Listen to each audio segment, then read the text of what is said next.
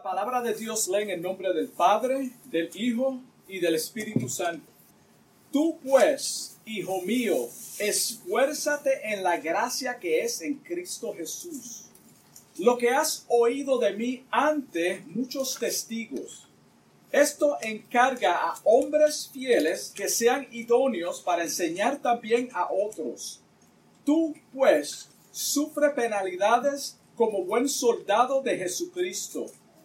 Ninguno que milita se enreda en los negocios de la vida al, a fin de agradar a aquel que lo tomó por soldado. Y también el que lucha como atleta no es coronado, sino lucha legítimamente. El labrador para participar de los frutos debe trabajar primero. Considera lo que te digo, y el Señor te dé entendimiento en todo. Gloria a Jesús. ¿Qué consejo le está dando el apóstol Pablo a Timoteo? Y el tema de este mensaje es no te enredes en los negocios de este mundo. No te enredes en los negocios de este mundo. En el capítulo 1 de este libro, versículo 2, vemos que esta carta fue escrita a Timoteo por el apóstol Pablo. Y en el versículo 8 confirma que fue desde una prisión en Roma antes de ser decapitado. Cuando tú estudias la historia, esto fue antes de él ser decapitado. Timoteo debía de aprender a mantener un balance porque iba a necesitar fuerzas en el ministerio sobrenaturales para combatir conflictos en su ministerio. So él le tocó vivir un tiempo difícil cuando Dios lo llamó al ministerio. Como padre espiritual, Pablo se dirige a él como hijo amado. Le aconseja que no se avergüence del Evangelio y que se esfuerce en la gracia que es en Jesucristo. Que se esfuerce en la gracia que es en Cristo Jesús. Y esto es importante. El apóstol sabía por experiencia propia que el ministerio es sufrido, pero Dios está siempre ahí para sostenernos y darnos fuerzas. Mira cómo dice Isaías 40, versículo 29. Él da esfuerzo al cansado y multiplica las fuerzas al que no tiene ningunas. Esfuérzate en la gracia es apoyarte en la ayuda divina de Dios. Eso es lo que Pablo le está diciendo a Timoteo. Esfuérzate en Dios. Las fuerzas no provienen de ti mismo. Apóyate en la gracia de Dios. Filipenses 4:13 dice, todo lo puedo en quien, en Cristo que me fortalece, en la gracia que me fortalece. esa palabra significa lo mismo. Efesios 6:10 dice claramente, fortaleceos en el Señor y en el poder de su fuerza o de su gracia. Es lo mismo. Pablo dice en el capítulo 2, versículo 15, procura con diligencia presentarte a Dios como obrero que no tiene de qué avergonzarse, que traza bien la palabra de verdad. Acuérdate que lo que se le había encargado a los apóstoles fue la palabra, el evangelio, y ahora Pablo está instruyendo a este joven que él tiene que dedicarse a la palabra de Dios en el ministerio, no al revés. Este joven inexperto en el ministerio tenía un inmenso reto delante de él. La iglesia sufría persecución. El emperador Nerón ya había puesto a muerte muchos cristianos. Timoteo tenía que predicar y enseñar la, la, sana doctrina en medio de este ambiente. Y cuando no vamos a entrar en esto, pero cuando tú estudias la historia del emperador Nerón, fue un tiempo muy oscuro en la historia. Él acusó a los cristianos de quemar a Roma cuando fue él que lo hizo. Él se levantó en contra del pueblo de Dios. Pablo le dice en el versículo 3, tú vas a sufrir penalidades. No permitas que esto sea causa de desánimo. En otra palabra, no te distraiga. Yo estoy parafraseando ese versículo. No te distraiga. Tú vas a sufrir. Todo cristiano que pone la mano en el arado va a pasar persecución de una forma u otra. Al igual que en, estos tiempos se habían levantado falsos maestros y profetas que lograron apartar a muchos de la fe en Cristo. En el capítulo 3, versículo 2 en adelante, hay una descripción de la clase de personas que Timoteo se iba a enfrentar. Él tenía que estar preparado en la palabra de Dios para enseñar a hombres a ser idóneos para que ellos también puedan enseñar a otros. Es lo que dice el versículo.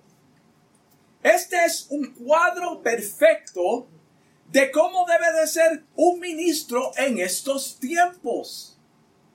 Ellos tienen que levantar líderes en el conocimiento bíblico para que ejerzan la responsabilidad y el sacerdocio, sacerdocio en sus hogares y en la iglesia. Por eso el apóstol Pablo en primera de Timoteo capítulo 3 versículo 1 señala las características de un obrero de Dios y comienza a nombrar las cualidades que deben de tener.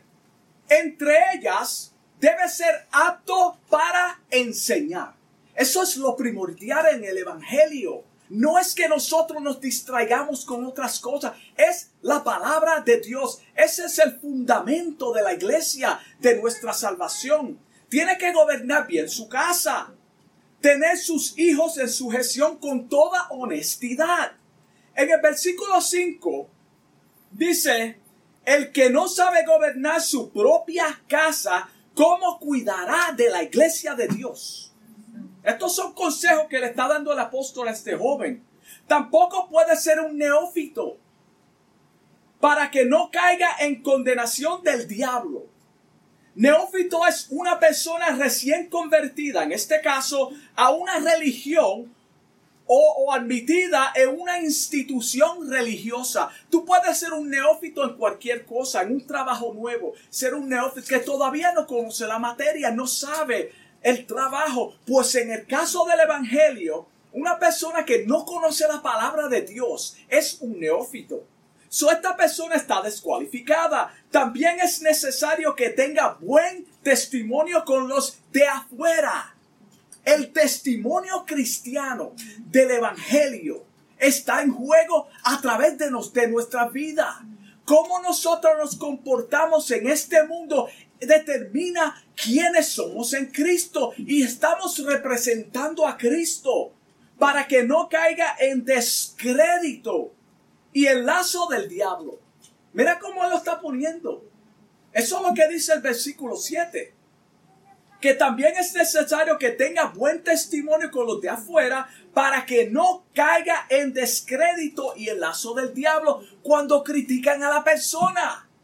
Cuando esa persona habla y trata de, de, proyectarse como una persona cristiana y trata de predicar o hacer algo para el Señor y los de afuera lo están señalando. Eso es lo que está diciendo. El mal testimonio. Sabemos que todo llamado conlleva una negación de uno mismo. Es una lealtad al Señor. Nuestro compromiso es con Dios, es con el Señor. Jesús les, les dijo a los discípulos en Mateo 16, 24, si alguno quiere venir en pos de mí, niéguese a sí mismo, tome su cruz y sígame. No debemos mezclarnos en cosas que no sea el trabajo del comandante en jefe, quien es Jesucristo. No debemos de involucrarnos en otras cosas. En cierta ocasión, dijo a José y a su madre María en Lucas 2:49, Jesucristo cuando era niño, ¿por qué me buscáis? ¿Por qué me buscáis? Acuérdense cuando ellos pensaron que él estaba perdido. ¿No sabéis que los negocios de mi padre me es necesario estar? Este es el mensaje de la iglesia. Nosotros tenemos que estar en los negocios de nuestro Padre, del Señor, no en otras cosas. Pablo le dice a este joven ministro en el versículo 4, ninguno, ninguno que milita debe enredarse en los negocios de la vida a fin de agradar a aquel que lo tomó por soldado. El problema no son los negocios. No son los negocios, es enredarse en los negocios. La palabra aquí clave es enredarse en los negocios de esta vida. Enredarse es meterse en un negocio o un asunto comprometido, ilegal o peligroso. Eso es enredarse. Usted no, Hemos escuchado muchas veces, muchachos, ese muchacho más enredado en esa cosa, en el vicio, lo que sea. Son expresiones. Un ejemplo en la Biblia de un gran hombre de Dios que se enredó en los negocios de la vida fue Salomón, un hombre que tanto admiramos.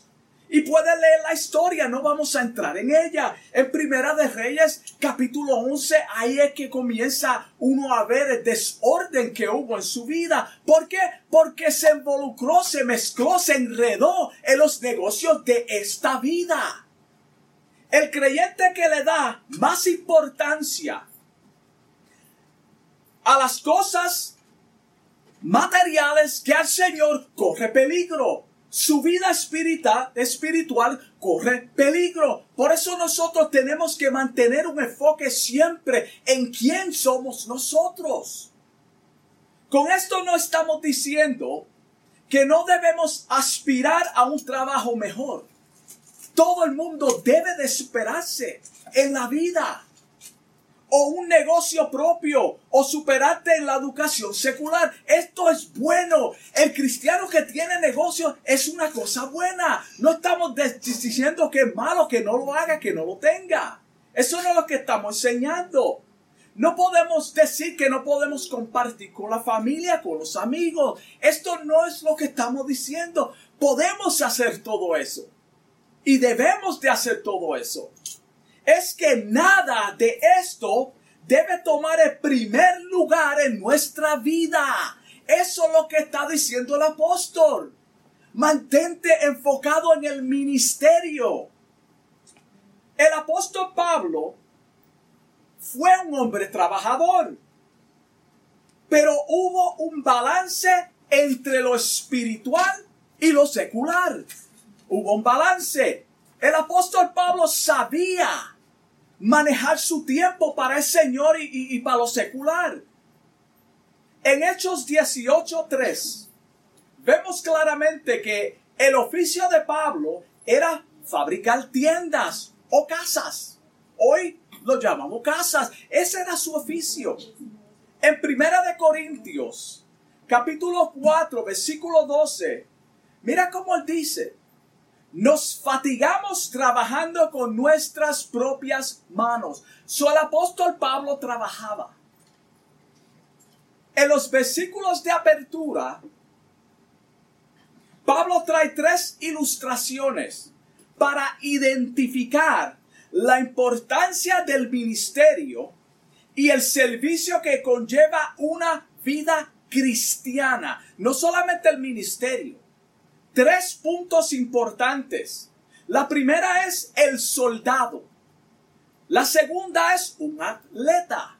El tercero, un labrador. Mira cómo el apóstol Pablo le dice a Timoteo y trae estas tres analogías. Él presenta estos tres ejemplos porque cada uno de ellos o de estas analogías se necesita una gran dedicación en cada una de ellas necesita perseverancia y disciplina en todas ellas. Uno que milita es aquel que se pone a las órdenes de alguien y hace suya su causa. Eso es lo que hace un seguidor, uno que milita. Toda persona que, que, que ha tenido un nuevo nacimiento es un soldado de Cristo. Sabemos esto por lo que dice Efesios de 6, 10 en adelante. Nosotros somos soldados de Cristo. Tenemos que tener eso claramente. Lo que se, los que se enlistan en el ejército de su país o nación lo hacen voluntariamente. Nadie le pone un cuchillo, una pistola a, a menos que sea un país comunista, lo cual ellos tienen que hacerlo. Para que sirvan a su ejército o el ejército de su país o nación. Lo hacen voluntariamente. Su lealtad es a la constitución de su país y ejecuta las órdenes del jefe comandante, lo cual es el presidente. Eso es lo que hacen voluntariamente. Toman la constitución y prometen defenderla y dan la muerte por su país. La diferencia entre el soldado cristiano o del soldado cristiano de Cristo es que no se enlista voluntariamente. Repito, el soldado cristiano no se enlista voluntariamente por su propia cuenta. Es escogido por Dios. Es escogido por Dios a servir como embajador en este mundo caído. Dios es quien llama al soldado cristiano, lo enlista. Tú no, tú no te diriges, tú no te escoges. Mira cómo dice Juan 6:44. Y esto es importante. Ninguno puede venir a mí. Es Dios hablando. Si el perdón Jesucristo, ninguno puede venir a mí. Si el Padre que me envió a mí, no lo traeré. ¿Ve la diferencia? El soldado aquí en la tierra, en lo secular, voluntariamente se enlista. El cristiano no. Es escogido. Primera de Corintios 1.9 dice, fiel es Dios por el cual fuisteis llamados. Fiel es Dios por el cual fuisteis llamados a la comunión con su Hijo, nuestro Señor Jesucristo. Yo creo que eso está claro. En el libro de Deuteronomio, capítulo 20, vemos que los soldados de Jehová Dios no podían ser apegados a sus casas no podían. A sus viñas, a sus esposas. Esto era razón para descualificarlos. No podían ser apegados a nada de estas cosas. En Mateo 10, capítulo 37, Jesucristo dice claramente, el que ama a padre o a madre más que a mí, no es digno de mí. Y está hablando del servicio a Él. Que quede claro, el que ama a hijo o hija más que a mí, no es digno de mí, no me puede servir en lo que está diciendo. Como creyentes del Evangelio, cada uno de nosotros debemos encontrar el balance en aquellas cosas que pueden impedir que seamos efectivos en el servicio a Dios. Tenemos que buscar el balance. Las cosas materiales, el orgullo y nuestra voluntad deben de ser sometidas bajo la voluntad y la dirección del Espíritu Santo.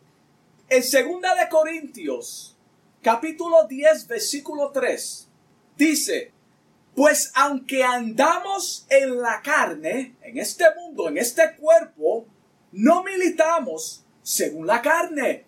Porque las armas de nuestra milicia, acuérdate, somos soldados, no son carnales, sino poderosas en Dios. ¿Para qué? Para destrucción de fortalezas. Nuestras órdenes a seguir están claramente escritas en la palabra de Dios. Y según Juan 16, 13, el Espíritu Santo es quien nos guía a toda verdad y a toda justicia. Cualquier distracción en tu vida, sea buena o mala, te puede enredar en las cosas de este mundo. Por eso estamos hablando de que tenemos que saber o tener un balance entre lo secular y lo espiritual. Cuando el apóstol Pablo usa la analogía del atleta es porque todo aquel que compite debe de ser, como dijimos al principio, disciplinado y mantenerse saludable. Cuando tú, tú has visto una persona de 300 libras en una competencia de carrera? Nunca. Su entrenamiento no es en vano. Su meta es obtener una corona, un premio, una medalla, o sea lo que sea en el deporte del cual están compitiendo. En la antigüedad, todo atleta que entrenaba para una competencia era vigilado en sus entrenamientos y en sus vidas personales. Eran vigilados. No era una competencia que ellos decían, yo voy a correr y voy a, y, comienzan a correr. Eran vigilados. Tú y yo como creyentes del Evangelio, hay un mundo que nos vigila. En esta carrera que tú y yo estamos corriendo, hay un mundo que nos está vigilando igualmente que estos atletas. Mira cómo dice Hebreos capítulo 12, versículo 1. Por tanto, nosotros, los cristianos, también teniendo en derredor una tan grande nube de testigos que nos están velando, despojémonos de todo peso y de pecado que nos asedia y corramos con paciencia la carrera que tenemos por delante. Gloria a Dios. Había reglas a las cuales se tenían que someter. Por eso el apóstol Pablo le dice a Timoteo en el versículo 5 del capítulo de apertura que no es coronado, sino lucha legítimamente. Hay un propósito por el cual él le dice eso, porque estos que compiten son vigilados, tú también, tú tienes que luchar legítimamente. No se puede hacer trampa. Acuérdate lo que el Señor dice en aquel tiempo muchos me dirán, la trampa aquí no sirve. Estas personas que los vigilaban eran testigos. Ellos certificaban que ese atleta se entrenó por lo menos 10 meses. Por lo menos, ellos tienen que decir, sí, yo estuve ahí, yo lo vi. Él estuvo entrenado por lo menos 10 meses. So él, es, él puede competir entonces eran elegibles para competir por un premio. En esta carrera no podemos engañar a Dios. No hay otra manera de ser salvos. Es solamente a través de la sangre de Jesucristo. No podemos llegar a la meta de otra manera. Es a través de la sangre de Cristo. El Espíritu Santo nos certifica. Así como esos soldados eran vigilados, el Espíritu Santo nos certifica. Él da testimonio de nosotros. Él dice, este es mi hijo. Él dice, este es aprobado. Mira cómo dice Romanos 8:16. El Espíritu. ¿El Espíritu de quién? El Espíritu de Dios la tercera persona de la Trinidad, aquel que cuando Jesucristo se estaba bautizando descendió en forma de paloma y testificó a su favor, le dijo a aquella multitud, este es mi hijo, mi hijo amado, en el cual tengo complacencia. El Espíritu mismo da testimonio a nuestro espíritu de que somos hijos de Dios. Gloria a Dios en el versículo 9 de ese mismo capítulo, dice, si alguno no tiene el Espíritu de Dios, no es de él. Mira qué simple. Mira la comparación. La próxima analogía es la del labrador. Este tiene un trabajo difícil alguien tiene que sembrar la semilla. La semilla no se va a sembrar sola. En la tierra y echarle agua. Podar las hojas cuando sea necesario para que dé fruto en abundancia. Alguien tiene que cultivar la tierra. Puede ser que los pájaros dejen la semilla y crezca algo, pero alguien tiene que labrarla, alguien tiene que cuidar esa tierra, esa semilla. El labrador era el primero en comer de su fruto. El labrador primero tiene que comer de su fruto, por eso el apóstol Pablo habla de esa manera en el versículo, para determinar si está maduro la cosecha o no. Los que, los que han trabajado la tierra y trabajan la tierra saben de estas cosas. Tú no puedes vender un producto si primero tú no lo probaste, si tú primero no lo certificaste de que están maduros.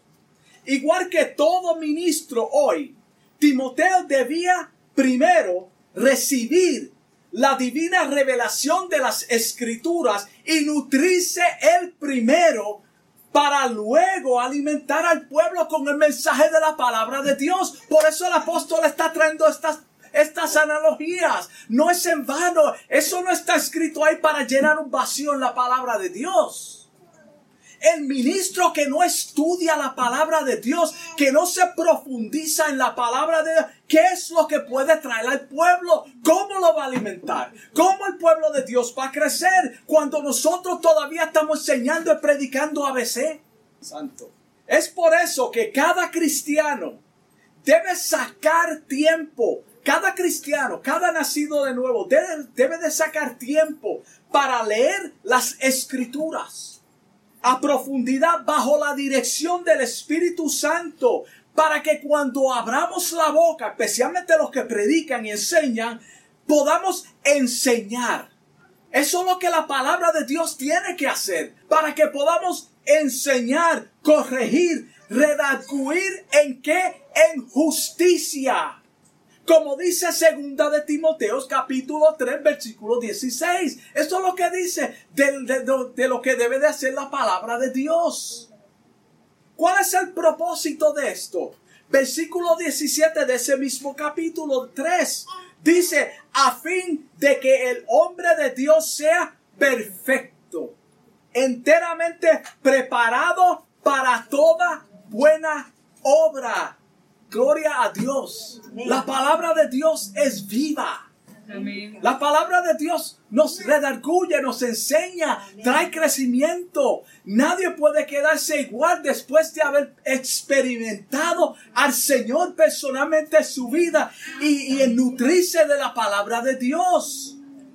Como soldado, debes conocer a tu enemigo para no caer en sus trampas. Él usa distintas maneras para quitarte el enfoque. Él usa muchas cosas, muchas distracciones. Y no vamos a entrar en ello. Ahí en tu mente haz memoria de todas aquellas cosas de que te impiden, de, de las cuales te distraen cuando tú quieres hacer algo para el Señor o está a punto de hacer algo para el Señor y de momento sucede lo que sea. Todos nosotros tenemos testimonio de eso. Cuando vamos a la historia de Nehemías, en el capítulo 6, versículo 1 al 9, los enemigos trataron de impedir el trabajo de Dios en la obra. Lo mandaron a buscar para hacer daño, para detener la obra. Este gran hombre de Dios no perdió el tiempo. Él sabía usar el balance entre lo secular y lo que no eras de Dios. Mandó a decir en el versículo 3, yo hago una obra, yo estoy involucrado en los negocios de mi padre. Yo no me puedo enredar para atenderlo a ustedes en los negocios de este mundo. No puedo ir. Eso fue lo que le dijo Nehemías. Yo no tengo tiempo para eso. Yo estoy ocupado en la obra del Señor. Porque cesará la obra dejando yo dejándola yo para ir a vosotros. ¿Cuántas veces nosotros hemos dicho eso? Sabiendo que son maquinaciones del enemigo para enredarnos en negocios de esta vida, de este mundo, para que no cumplamos el propósito de Dios en nuestras vidas. Hay tantas cosas que nos distraen. Hay tantas cosas que nos pueden distraer. Hay tantas cosas que nos pueden enredar. Cuando nosotros nos enredamos en ciertas cosas, no podemos salir. Es, es como el mentiroso. Una persona que dice una mentira tiene que constantemente mentir. ¿Por qué? Porque tú puedes verificar la primera mentira. Entonces, como tú puedes verificar la primera mentira, tiene que inventarse otra mentira sobre la mentira y está enredado. Eso es lo que hace el enemigo con el cristiano. Él trata de enredarnos cosas que no son de Dios. Él trata de enredarnos. Hermano, cuando una persona está demasiado ocupada aún en las cosas del Señor y descuida su hogar, eso es enredarse también. Nosotros tenemos que tener un balance. Tú tienes que tener un balance para tu hogar, tu familia, el trabajo y la iglesia. Yo escuché un testimonio y yo te aseguro que a ti miles, los que van a escuchar lo han oído, de un pastor cuando su hijita, una niña pequeña, le dice a su papá, yo quisiera ser uno como uno de tus miembros de la iglesia. Y él le dice, pero tú eres mi hija, tú eres más que un. Y él dice, no, porque tú le das más tiempo a los de la iglesia que a mí. Él estaba descuidando su hogar por el ministerio. Por eso tenemos que tener cuidado aún dentro de las cosas de Dios. Hay un balance. No podemos enredarnos, hermano. Y con esto concluyo.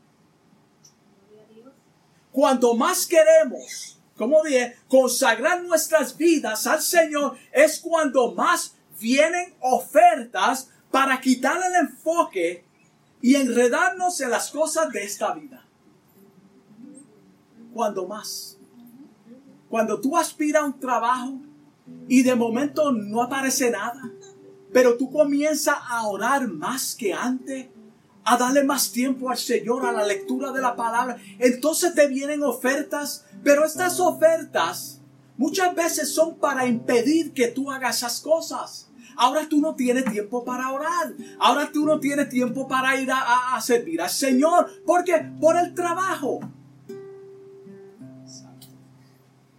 No seas ese soldado que dejó de luchar porque tuviste una prueba o una dificultad. No se hace soldado que se cansó y, veía la meta de lejos, veía el premio de lejos, pero nunca lo pudo alcanzar porque se cansó por las pruebas. O el atleta que dejó de correr por fatiga y nunca llegó a, a, terminar la carrera. Tal vez eres el labrador que dejó de trabajar la tierra y nunca verás la cosecha. Nunca comerás de tu fruto, del fruto de la tierra. No podemos enredarnos en negocios de esta vida al fin de agradar a aquel que nos tomó por soldado. Tenemos que cuidarnos, hermanos. Tenemos que velar, tenemos que estar preparados en la palabra de Dios y conocer nuestro adversario y cómo trabaja. ¿Para qué? Para que no nos enredemos en cosas que no son agradables a Dios. Vamos a orar. Amantísimo Dios, te doy gracias, Padre, por esta palabra que tú me has dado, Dios mío, por este mensaje, Dios mío, que tú has puesto en mis labios, Señor.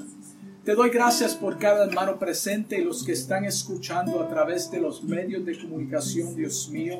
Te pido por cada uno de ellos, Señor, que esta palabra traiga crecimiento a su vida, Señor. Que podamos entender, Dios mío, que nada, nada, nada, Dios mío, es más importante que tú, Dios mío. No debemos de dar prioridad a ninguna cosa, Dios mío, que no sea a ti, Dios mío. Te doy gracias, Señor. Bendice este pueblo en el nombre de Jesús. Amén. Dios te bendiga.